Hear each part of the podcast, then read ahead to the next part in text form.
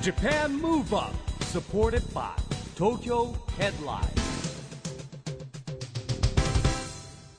こんばんは東京ムーブアッププロジェクト代表の市木浩司ですこんばんは、ナビゲーターのちぐさです。ジャパンムーブアップこの番組は日本を元気にしようという東京ムーブアッププロジェクトと連携してラジオでも日本を元気にしようというプログラムですまた、都市型フリーペーパー、東京ヘッドラインとも連動して、いろいろな角度から日本を盛り上げてまいります。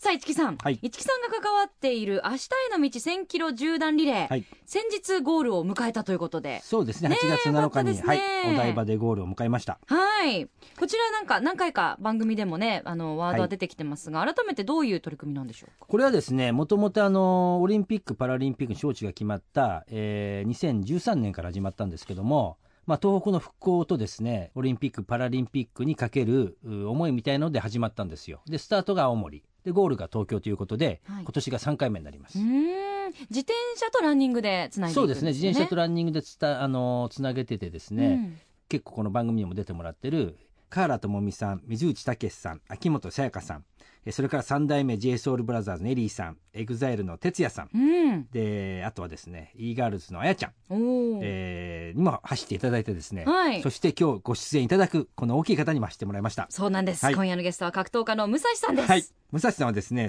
1995年に k 1デビューということでもう20年経ってるんですよあーなんかねそんな感じしないですけどね20年もうねんあの k 1グランプリでは準優勝2回ということでですね日本人のエースとして、えー世界を相手に活躍されてですねまあ、とにかくこのヘビー級ってあんまりね日本の選手いなかったんで、はい。もう武蔵さんね、あのー本当に活躍されましたようね。んで、まあ、今はあの現役を引退しまして、えータレント兼ですね、えー会社もやられてるというおー実業家としても活動中ということですね。はい、じゃあいろいろとお話をお伺いしてまいりましょう、この後は武蔵さんのご登場です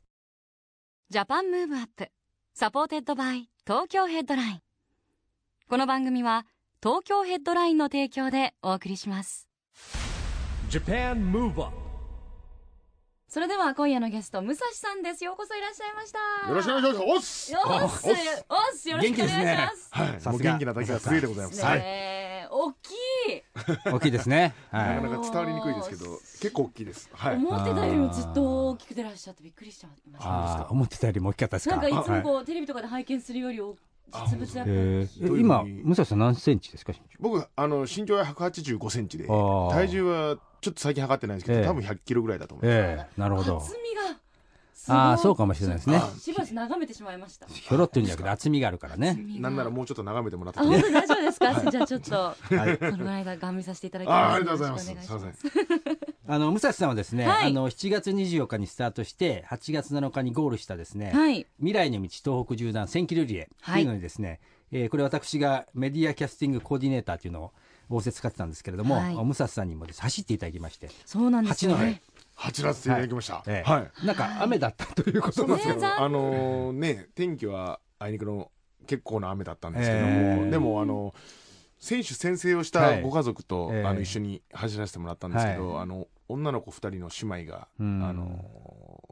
選手宣誓をして、はいでその子供女の子2人うんが先頭を、あの走ってたんですけど、えもうすごい元気にもう雨の中はしゃぐ子供みたいなあー感じで走ってるんーでお子さんはね、ねええー小学生ですかたんあたもう全然小学生ですね小学生はいまだまだ小さい、はい、いまあ、仲のいい姉妹ででもうそれを見てるとこっちもなんか元気になっちゃってうん必死でついていってましたねはいなんかね東北の何日間かだけ雨降っちゃったんですよね、そうなんですたね確かはいあの陸前高田もちょっと雨降ったって言ってましたしあの僕あのスタートの青森へ行ったんですけど、まあ、なんとか曇りで持ちましてはまあ、最後のお8月7日お台場の頃もカンカン照りでした あそうなんですよ僕らもその走った時ははいちょうどあの走用意っていう時点うんはすごい雨が降ってたんですよ、えで走り終わって帰りしなにちょっと駅で軽くご飯を食べさせてもらっえて、はいカンカン 照りになってまして、えなるほどーどんだけ回るいねんと思ってたんですよね今ねやっぱり局地的に雨降りますからねそうそうなんですよねねうん区間は2日目でらっしゃったんですよね武蔵さんはね八そう戸ですねはいですよねはいえー、でも確かにカンカン照りよりは少し雨降ってるぐらいの方が体にはどうでしょうかいやでもそれ晴れてるものがやっぱりね いいですよねどちらかというまとあ、気持ちいねい のはやっぱ晴れてる方ですよ。あーまあでそもうもでうす走ってると汗がいっぱいやっぱ出てうんかいて多分どっちにしてもびしょびしょになるんで、うんまあいいかってもうそのテンションで走ってましたあでまたあの沿道の皆さんとか車を運転されてる方に手振ってもらったりとか、応援の方もいっぱいいはて、してもうちょっとなんかあの走りながらちょっとロッキーバルボラのような気分になって ましたね なるほどはいこれあの一応ですね目指せ2020年のオリンピック・パラリンピックということで、はいえー毎年行っていきますのでですねもし、えー来年もですね、はいあの機会がありましたら走っていただければと思いますのもうで走る気満々あ でいまあまきあまですかはいありがとうございます、はいねじゃあてるてる坊主作らないとですね、はい来年次はは晴れてる中で走りたいですそうですねはいまあ、そんな武蔵さんなんですけども k 1でデビューされたのが、えー1995年今からちょっとに20年前ということですね、そうですねもうそんな経つんですよねはいなんか自分でもなんかそんななんか昔のような感じはしないぐらいああーのなんかちょっと前ぐらいの話なんか気がするんですけどデビュー戦なんか覚えてます、覚えてますよ、はい9月にはいき95年のですね、うんあの横浜アリーナっていう会場で、はいパトリック・スミスっていう当時 k 1で活躍していたええアメリカの黒人の選手とうん試合しまして、でその僕がデビューした95う年んの前年ですねにアンディ・フグ当時、はいあの亡くなったあのええかかと落としで、はいそのアンディ・フグ選手を秒殺した選手なんですよね、え1ラウンドを 本当に1415秒ぐらいでアンディ・フグをノノックアウトしたんですよーえー怖いですねもうそれ聞いただけいでやいやいやももう本当にもうビビることしかできなかったですねあーもう本当にもう逃げれるもんなら逃げた いってずっと思ってました、はいへーいやでもやっぱほらそのヘビー級の中でやってこられたわけじゃないですか、はいそれこそもうあのージェロム・レバンナピーターズボブ・サップとかみんな大きくて強いですよねいやーもう見るからにここいつはちょっと人間になりきれてないなと思ってましたねはいでかすぎてへもうボブ・サップなんてもえう本当日本に来た当時は本当やばかったですねあー198センチえぐらいあるんですよえー身長でも2メーター近いわけじゃないでえすかでも体重も170キロあるんですよえええでムッキムキなんですよねあいやゴリラやんと思ってました 普通にーあでも本当にあのカメラの前でパフォーマンスのために,、ええそのに生生の火の通ってないええ肉をえーって食べるんですよ、うーわあー俺は野獣だみたいな感じでうわーって食べるんですけど、ううんわやっぱこいつ人間ちゃうなと思ったんですけど、うん後で冷静にうわーって入ってきて。うわーって入ってきたん 本当食べてるんでですねああこいつあ人間だなと思ってその時 は冷静に頑張ってたんですね、頑張ボっブてサまップさんもすね、パフね。ォー自分を売り込むパフォーマンスはすげえなってそれだけは勉強になりましたあーでも印象にねこう長年やってきて、まあ、いいろんな選手有名な選手もいましたけど、はいなんか印象に残ってる一番残ってる選手って誰ですかねそうですね。やっぱりあの、チェ・ホンマン選手とか、やっぱあの、巨大化、どんどん巨大化していったんで、はいはい選手も。えー僕がデビューした頃は、大体平均身長が192センチぐらいえだったんですね。うんあの、外国人え選手も。はいもう2メーター近い選手が、あーどんどんどんどん増えてきて、え最終的にあの、一印象に残ってるのが、あの、モンターニャ・シューバっていう選手はがいブラジルかええら参戦してきまえして、えその選手はもう全然チェ・ホンマンよりもでかい。100 2メーター23センチとか。えええもうアンドレ・ザ・ジャイアント並みですねいやいやいや、や、本当に、もう、変な話、うん相手の顔を、顔、相手の目を見ろって、ええよく試合言われるんですが、ええはい相手の目を見てると、顎が浮いちゃうんです よ。あそれだけで危険だっていう。あはーい。へえで、その選手の、また、その、売り込みというか、あが生まれてから、ずっと、狼に育てられたって いう。ーえええ本当なんですかそれいや、そ本れ当でもかキャッチコピーですよ本ね当かどうかもわかんないですけど、 ええ俺は狼に育てられたって言ってました。ええでも前ねあの長野さんがプロレスラー長野さん出てもらった時に、はいあのジャイアントシューバーこれもあ2ーメートルなんか2 3 0センチあるじゃないですか、はい。いや人間じゃないやっぱパワーが違うらしいですね、いやーもう、多分、格闘技をやってなくても、うんあの両手両足振り回してたら 多分人なんて倒せるんだろうなっていうぐらいのあやっぱ体はしてるんで、やっぱでも僕はやっぱ体がそんな響きの中では大きくはない方だったんで、はいええだからでっかいやつに勝てないとかっていうふうに思われるのが一番嫌なタイプだったんで、ええだからでかいから有利とかっはいていうのが嫌だったんですよだから僕ええよく車で叩いてたんですけど、はいやっぱアメ車とかうヨんーロッパの車ってでかいじゃないですか、はいまあその分やっぱ排気量もでかいじゃないですかうん日本の車ってやっぱちっちゃいけど燃費はいいし、はいやっぱ性能はいいしうん壊れないじゃないですか、うんやっぱそれで勝負するんだっていう気持ちでずっとやっぱリングに上がっていたんでへーだからでかくてもうわーって暴れてるはいやつには絶対技術を身につければもらわないんだっていうなるふほうどねに思っていたんで、はいえ必死にもうディフェンスする技術っていうかーあーだけは絶対身につけようと思って練習してましたね、へはいいやっぱそのヘビー級の中でもボブサップなんか結構スピーディーでしたよねでもねそうですねまあボブ・サップはやっぱりこうそれこそもうゴーンっていうあのアメリカのドラッグレースっていうんですか、はいああいうのにあのー例えたら一番うん近い選手だと思うんですけどやっぱ最初のうおーっていうの早いんですよねあーはい、ねそれでやっぱりあのフォータイムスチャンピオンになったアーネスト・ホーステス選手もあー2回倒されましたし、ええははいあのやっぱり最初に耐えないと倒されちゃうっていうまのがあでもボブサッププロレスラーですもんねそそもそもねそうなんですよ なのであの自分で技術がないことが分かってるんですあよーだから行くだけ先に行ってうん倒せたらよしっていうあき気持ち気持ちで戦ってたーうんで僕もボブサップでやったんですけど、うんやっぱりあの体は大きいんですけど結構ハートはちっちゃかったんですよいへはい いいやつだみたいな実結構しのぐと顔が焦り出すっていうはなるほどねはい、それが結構露骨に出るタイプだったんで、えはい、まあ勝たせていただきましたなるほどあはあ素晴らしいへでえすねまあそんな武蔵さんもですね現在引退後はですね弟さんとあのバウンド・フォーパウ・パウンドはいっていう会社をやられてるということなんですけどもこれはどんな活動をされてるんですか、基本的にやっぱりそのイベントとかはいやったり、僕がこういろんなお仕事をやる時うのんそういうマネージメントというか、へーそうやってもらったりとかっていうことをしてもらってもるう会社ですかね格闘技はもうあんまリングには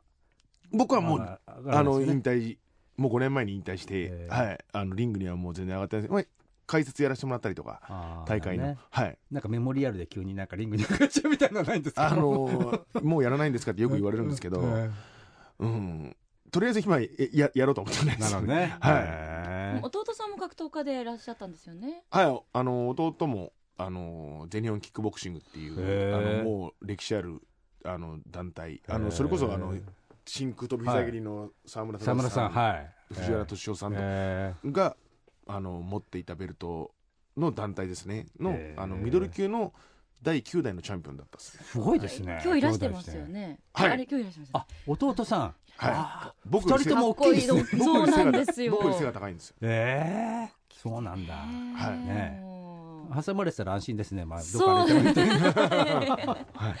ねでも素敵よねかっこいい兄弟ですよねで武蔵さんあの時代劇にもねねえ出られてるそもんうでうすよね今なんで俳す優業もはい いやいやいやまああのーやっぱチャレンジする心というもうのんは持ち続けなきゃいけないと思ってるので、えあえのー一路というまあ、うんあの NHK のあの BS ですよね BS でやってる、今第3話が終わったところなんですけど、参勤交代のお話ではいで僕はあの家康公から賜った主槍っていう巨大はない槍はをい持つ、あの役で出させてもらってるんですえけど、えまあ、内山真司君はいはいとなぜか兄弟の役っていう、ええ はい、ので、あのへ出させてもらってるんですようね。ーはんいやい、すごく面白いお話で、ねぜひ見てみたいですねこれねはい、ぜひ セリフとかもそうですね結構あの喋るところもあるんで、うんあのいつもはお腹すいたっていうたキャラなんで、あーこ はいこの名物は何だろうなみたいなあー腹減ったっていうようなことをよく言ってます。えー、じゃあ役作りはどうですかちょっとだけ字に近いところもあるんですかね そうですねまあまあそんなにそそんなに僕それはちぐさん失礼じゃないですかち ょっとね見た目えほ大どきいからたくさん召し上がるのかなと思ったんですけど見た目ほどあんまり食わない方なんあですけどそうなんですね、もうじゃあはい全部もう筋肉 であんまり腹減ったって言わない方ですね。ああそうなんですよへー実はでもじゃはあいちょっと役作りとかはいセリフ覚えるとか、本当に新しい挑戦っていうことですよねそうですね、なので、まあ、京都の方に、まあ、約2か月半3か月近くいたんですけど、うんもうやっぱ緊張もあるんですけど、うん毎日楽しかったですへね、ーはういんでも今絶賛放送中ということなんでね、はいぜひ拝見したいと思いますあーぜひまああ見てもらいたいです、の今ね京都の話が出たんですけれども、はいまあ、余談ですがあのアニメ一休さんでおなじみのですね蜷川信右衛門さんってちちぐささん知ってますあの一休アさんニのトンメチの時にで出てくるあの眉毛が立派そうなそうお男侍さん前のいアニメの中ではあの 侍さん武で蔵さすよん ね。のおご先祖様らしいですよ、えそうなんですよねじあのー実はあの新右衛門さん僕のご先祖様なんー、です、えーはすっあすごいですねいつもあの紫の着物そうですよで、ねはい、ポニーテールでポニーテーねル、一休さんを助けに行くよ確ねかいろにいろかねっこいいは役ところで、そうなんですよはあなんでなので僕も本当は蜷川っていう名前なんですよね、うんはあい、なのですがおあのおじい様が、いはいえーあの森っていうな、まあ、僕本名森って言うんですけど、はいちょっと養子に入れああーのなるほどね婿養子に入られた、えーはい、なのでちょっと森っていう名前に変わったんですけどなるほ由緒正しいどうんいやいやご家系だったんですはいねおやもうへえもうやっぱり侍スピリットをあうんなるほどこう持ってるんだなとそういうことですよねもうね思いました、うんは いそうだもう DNA が侍そなうんでですすよねねウィキペディアにも書いてありましたもん侍って呼ばれているっていうなるほのどあ本当ですか、はいありがとうございますあだ名みたいなところに書いてありました えーそうなんですねじゃあそんなサムライスピリットの武蔵さんからぜひですね日本を元気にする一曲お伺いしたいなと思うんですけれども、はいどの曲にいたしましょうかあえーっとですねあのー僕実はヘビーメタルはい、うんハードロックもう激しい曲が好きであの現役時代も選手の中で多分僕だけ唯一そのヘビーメタルをかけて入場してたあえーあの選手だったとえ思うんですけど、実はあのもうジャパメタのやっぱり代表といえばラウドネスっていうはいやっぱバンドが、まあ、今でもバリバリ活躍されてるバンドがあるんですけどそのラウドネスのギタリストの高崎さん、うん高崎明さんと実は韓国で僕一度お会いしてましてーえーその時に高崎さんから「武蔵のちょっと入場曲を書かせてや」って、うーんあの言ってもらったことがありまして、はいでいやもうそれはもうあの光栄ですっていうことで作ってもらった曲があるんです。おはい、でそれをその曲で僕もずっと入場してたんですねそれがあの「ザ・バトルシップ武蔵」っていうかっこいい曲なんですけど、はいこれをちょっとリクエストしたいなとうんはぜひじゃあせっかくですので改めて武蔵さんに曲紹介をお願いいたしましょうかはい、お願いいたしますはい、ではラウドネスで「ザ・バトルシップ武蔵」です Japan Move Up いやーやっぱ入場曲でもねありましたし聞いてると闘志が湧いてきますそうですねやっぱ僕あのハードロックとかヘビーメタルとかあの、うん速いテンポとあとはもうこう血が湧くというかうそうんいうなんかこのサウンド はいやっぱそういうのでシャー言ってやっぱ花道に上がってたんで、うんでもそそこで初めてこう戦闘態勢に入れるみたいな、はあ乗ってくるっていうか、ねえしかもカラオケでもたまに歌われるっておっしゃってそうですねあの すっ結構なハイトーみんンなみんなが弾くぐらいヘビメタ歌いますね本当ですかあへえでもねこの曲歌われたらそりゃ盛り上がるでしょうすごいねですねはいはいお送りしたのはえラウドネス The Battleship 武蔵でしたラジオで日本を元気にするプログラムジャパンムーブアップ一木工事とちぐさでお送りしていますそして今夜のゲストは格闘家の武蔵さんです引き続きよろしくお願いいたしまよすろしくお願いしますお願いしますはいあの武蔵さんこの番組はですね、はいオリンピック・パラリンピックの開催が決まった、えー2020年に向けてですね日本を元気にするために私はこんなことしますというアクション宣言をゲストの皆さんにもらってるんですけれどもはい今日はですねぜひ武蔵さんのアクション宣言をいただきたいのですがはい僕のこれ座右の目でもあるんですけども、なせばなるうんなるほどなせばなるなせばなるはいこれをアクション宣言にしたいなと思います、まあやっぱなせばなるうんあのやっぱ僕はデビューデビューする前からやっぱりこうプロになりたいっていうふうに思って、まあその努力して、まあ、リングに上がれるようになったのもそうなんですけどやっぱこう何かを目指すとかうん何かを達成するっていうのにはやっぱこうすごいこう忍耐力っていうのが必要だとうん僕は思うんですよね。でまあ僕自分はずっと空手をやってその耐えることとかやっぱ打たれたり蹴られたりうんすることでやっぱこう痛みを知る、でそのやっぱり痛みに耐えるそういうその我慢する心とかあとはやっぱこう行かなきゃいけないところは自分が仕掛けていくというか、そういう武道によってこう自分はきすごくこう精神的にも鍛えられたっていううんふうに思ってますんでやっぱ空手をやったことでやっぱ K1 でやっぱこうある程度結果を出す、うんあのーことができたんじゃないかなとうんやっぱ思いますんで、やっぱ心を鍛えるというか、うんそういう上でやっぱこう強い気持ちを持てば自分がこれをやりたいとかこれになりたいっていうことは達成できるんじゃないかなっていうふうにやっぱり思うので、はい、なせばなるっていうなるほど、なるほどふうにさせていただきました、ありがとうございますんちなみに武蔵さんは空手はいくつぐらいの頃からやられて僕あの実は遅いんですよ、うん僕17歳からへー空手を始めて、はいでもともと武道とか格闘技とかやっぱ好きだったんで、うんやってみたいっていう憧れはうんあったんですけど、何をやっていいのかとかがうんっていうのが、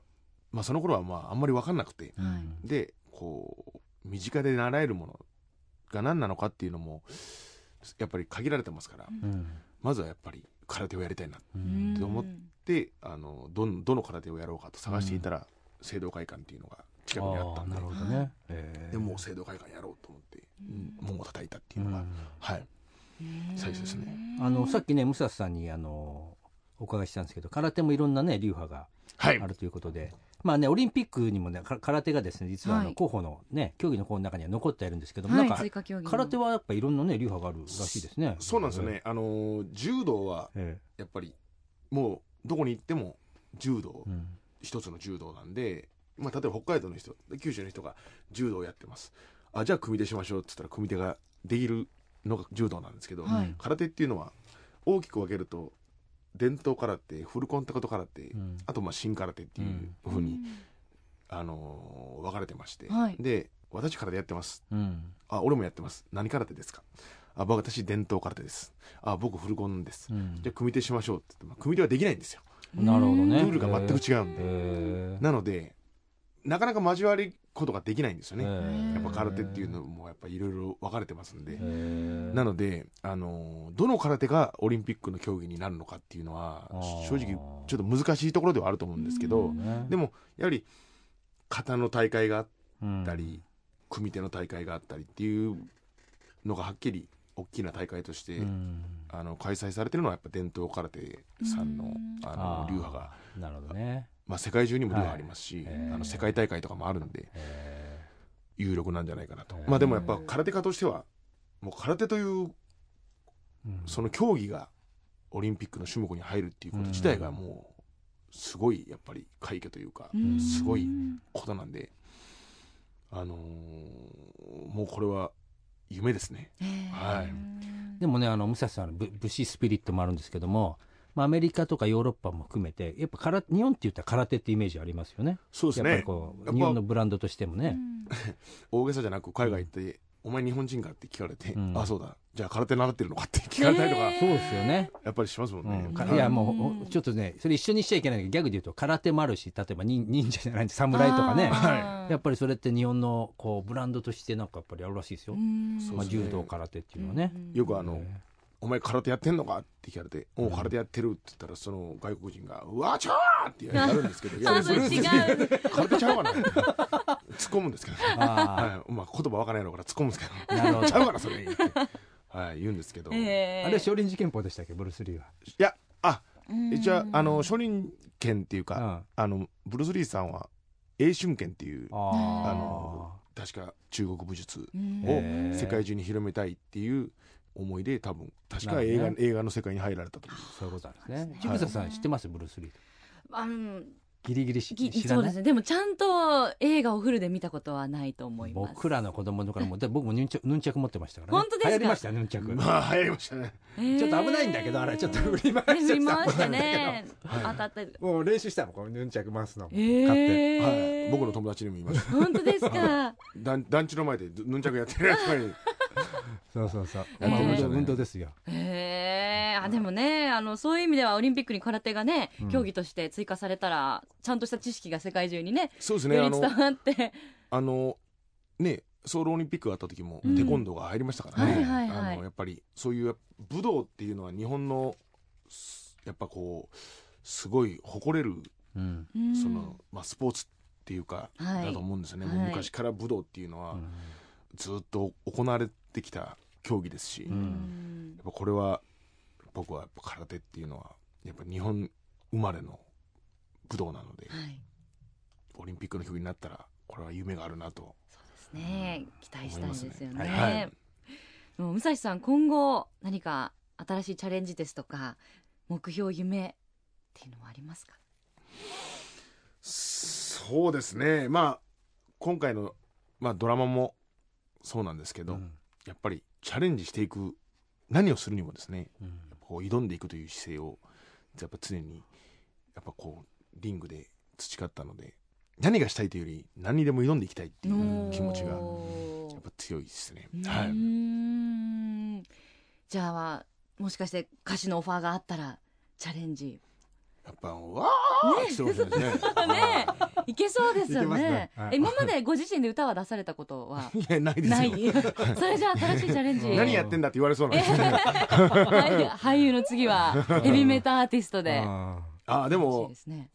知り合いの友達とかでもやっぱこう、アーティストさんっていうか、はいあのバンドマンとか結構多くて、んやっぱその友達のライブとかーうんもよくやっぱり行ったりするんで、やっぱそういうのもやっぱこう、刺激を受けますようね。やっぱんこねう、もうこいつは音楽という技で、はいこれだけのお客さんを熱くさせてんだなっていうおー部分ではやっぱこうすごく刺激は受けますしやっぱうんこう熱くさせてくれますよね。うはーい、んますます楽しみですね今後の武蔵さんご活躍ありがとうございま朝すあっという間にお別れの時間近づいてしまったんですが、えー皆さんに最後にお伺いしていることがあります武蔵さんの元気の秘訣を教えてくださいやっぱり美味しいものを食べてうんそしてまあ僕は釣りが好きなんですけどはいあのあ釣りの話聞くの忘れてたじゃんも釣りが釣りあそうですねあの小さい頃からお好きで、はいもう保育園ぐらいの頃からえうえへよく釣りに父親に連れてってもらって、はいもう小学校に入ったら一人で釣りしにー近くの池とかに忍び込んでうーはんよくあの PTA のおばちゃんに見つかって 朝先生に怒られるみたいなことはよくあったんですけど、えーでも、うん、僕はもともとやっぱ自然が大好きでいうへんそのどっちかというとインドア派じゃなくてどっちかというと外で遊びたいっていうタイプで、うんでこうなんか自然のこうパワーをこうもらうっていうか、だからその魚釣りでもやっぱこう魚ってすごいなって思わされる思わされることがすごく多くて、ええあ賢いし。うんああ、はいなかなか捕まらないというか、はうい、んだからこう日々釣りに行くたびにこう勉強っていうかうーんこうあこの時は何をやったってこいつら食べないんだ餌餌をとかへへで急に活性が魚が上がって、はいあこのタイミングだったら餌を食べるんだとか、へやーっぱそういうのがすごくあの勉強になりますしやっへぱー僕海が好きなんですけど、はいやっぱこう海って潮の満ち引きがあって、はいで潮にも種類があるんですね。うんで大きく潮が動く時とあんまり潮が動かない時があってへーそれってもう本当に話がもう深いんですけど、うんもうたどれば宇宙の話になるんですようね。んで月が月のはい月や満月の時は大潮で、あの魚がよく釣れるっていうあへーーなる超ほど大潮だとへー潮が大きく動くぞ、へーそういう時は潮が動いてるってき、まあ、下げてる潮がひうんし引き出してる時うん満ち出してる時っていうのは魚がよく餌を食べる、へえあとはこう朝まずめって言いましてちょうど日が出るか出ないかぐらいの時はお魚さんたちの朝食時間なんですよね。うーんへそのあ時るんでは、すそねの時朝食をあげようみたいな感じで、釣りに行ったり、日が沈む寸前ぐらいの時はえ、ー夕まずめって言いまして、へお魚さんの夕ご飯の時間なんですね。えそれでよしディナーだよって言って、はあーの、餌を投げるってーいう。なるほどい意外とお魚さんも規則的にお食事してるんですねへーあの、全然人間よりは規則正しいと思います。へー完食も多分あんましないと思うんで。ああそうなんですねはい。なので、そういうなんか、こう、自然をなるほど学ぶというか、うんそういう自然を相手に遊ぶっていうのが好きなんで、うんなので僕はどっちかというとやっぱこう自然から元気をもらうことが多いかもしれないですね、うんそれこそ東京湾にもよく夜い夜な夜な釣りに行くんですけど、ええ東京湾って実はもう日本で一番魚が多いって言われてる海なんですよね。そうなんですかはい、でもう本当にこれからの季節あの僕はおかっぱりっつってあの、うん丘から釣るのが好きなんですけど、はういん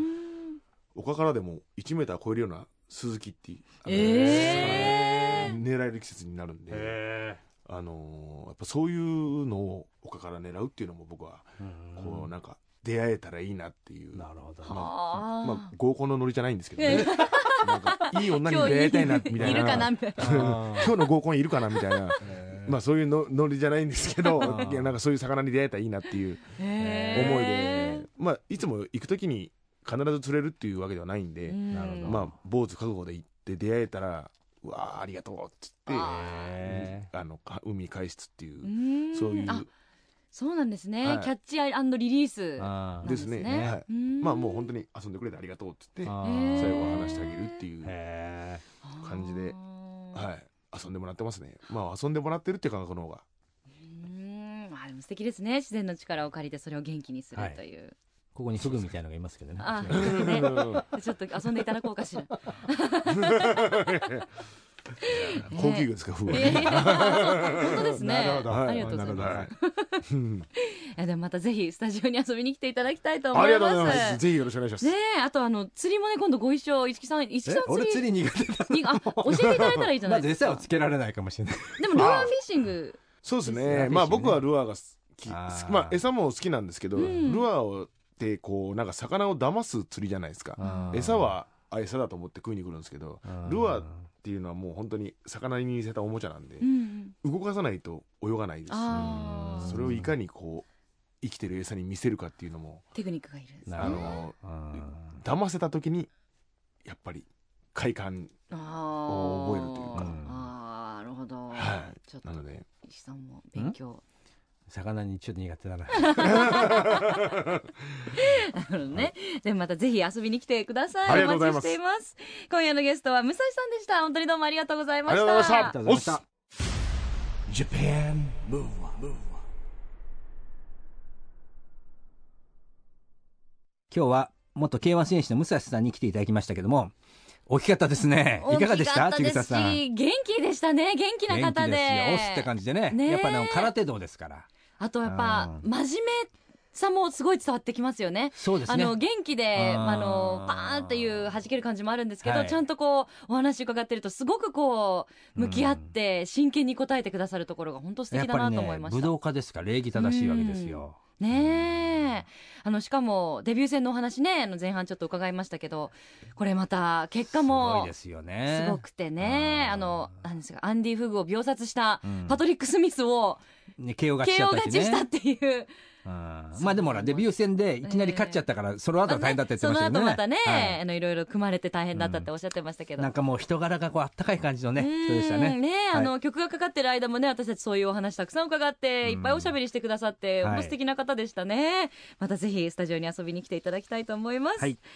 さあ、そしてここで東京ヘッドラインからのお知らせです。来週月曜日発行の東京ヘッドライン最新号では、食べて健康、私のチョイスと題して、自律神経のスーパードクターとしてテレビなどで活躍中の小林博之先生のインタビュー記事が掲載されています。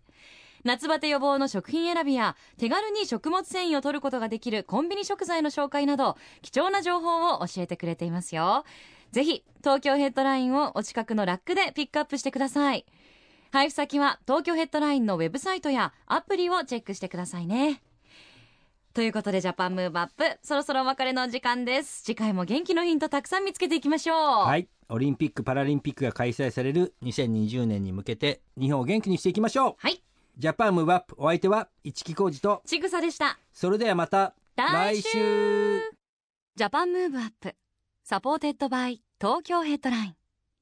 この番組は東京ヘッドラインの提供でお送りしました